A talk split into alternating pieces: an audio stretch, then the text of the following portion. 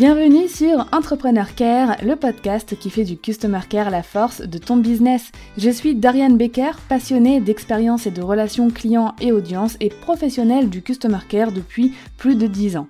Chaque semaine, tu découvriras un nouvel épisode qui t'accompagnera dans le développement de ton entreprise, seul ou avec mes invités.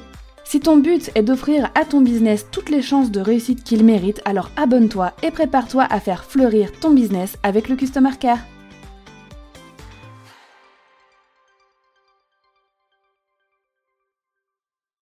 Parfois, tu rencontres des problèmes dans ton business et tu n'as pas conscience que la cause est sûrement un mauvais Customer Care tu ne fais pas forcément le lien entre ce problème et ta relation client. Cependant, il y a beaucoup de problèmes business qui découlent d'une mauvaise gestion de la relation client.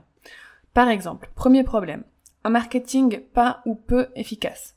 Faire des ads, de la création de contenu, des webinaires, etc. C'est génial, mais est-ce que le Customer Care assure derrière? Une stratégie marketing sans Customer Care pour prendre la suite, c'est littéralement jeter son temps et son argent par les fenêtres. Pour rentabiliser au maximum ton marketing, il te faut de bonnes stratégies Customer Care pour aller avec. Ça, je te l'enseigne dans la formation Marketing Customer Care Friendly, disponible dans le programme Customer Care 5 étoiles. Donc un marketing pas ou peu efficace, si tu plonges bien le nez dedans, tu peux analyser et te dire ok après cette action marketing, est-ce que les gens qui engagent, euh, je les contacte, est-ce que je leur réponds assez vite, etc. Est-ce que je leur donne aussi la possibilité de s'exprimer? Ça c'est important, parce qu'il y a beaucoup de personnes qui ont besoin euh, de te parler avant de pouvoir investir dans tes produits ou dans tes services, même si ta stratégie marketing est géniale. Deuxième problème, une réputation pas terrible sur le web. Ah, mais pourquoi j'ai autant de personnes qui mettent que des 1, 2 ou 3 étoiles sur mon Google Business ou sur mon Trustpilot Pourquoi les gens se plaignent régulièrement?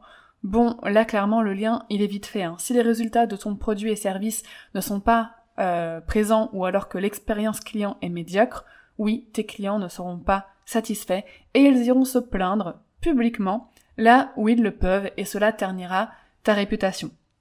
Donc ils peuvent aller se plaindre publiquement et là t'es au courant, tu le vois, mais ils peuvent aussi en parler autour d'eux et ternir ta réputation sans même que tu sois au courant.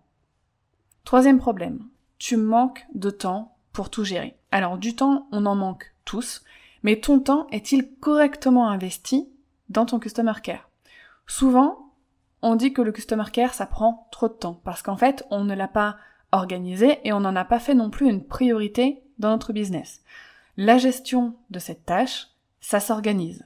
Gérer son customer care, ça se planifie, et une fois que c'est planifié et organisé, là, tu gagnes du temps et t'en gagnes même énormément.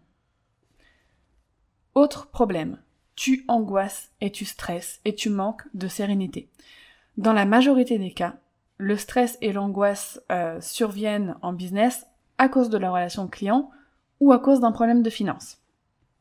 Mais quand c'est au niveau de la relation client, ça va être par exemple des clients impatients, insatisfaits, qui te relancent, etc. Ça te crée de la charge mentale et ça finit par créer du stress.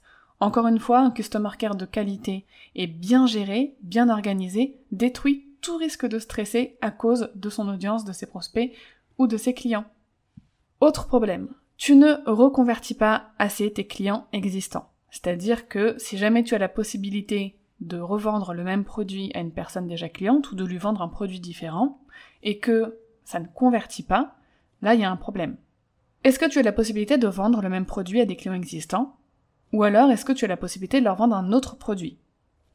Si tu réponds oui à l'une de ces deux questions, tu es concerné par ce problème.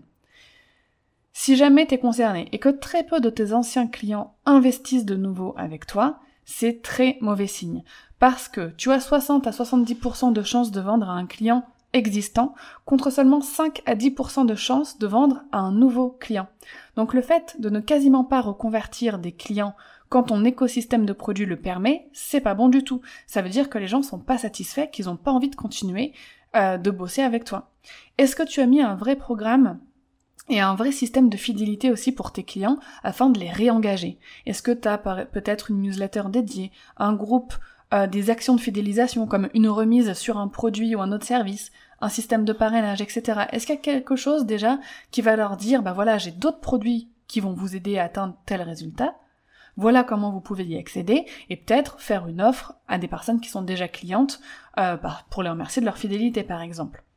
Mais vraiment, ces cinq problèmes qu'on vient de voir, donc il y a le fait de ne pas reconvertir assez tes clients existants, le fait d'angoisser et de stresser à cause du customer care, de manquer de temps pour gérer son customer care, de pas avoir une super belle e-réputation et d'avoir un marketing qui soit pas ou peu efficace.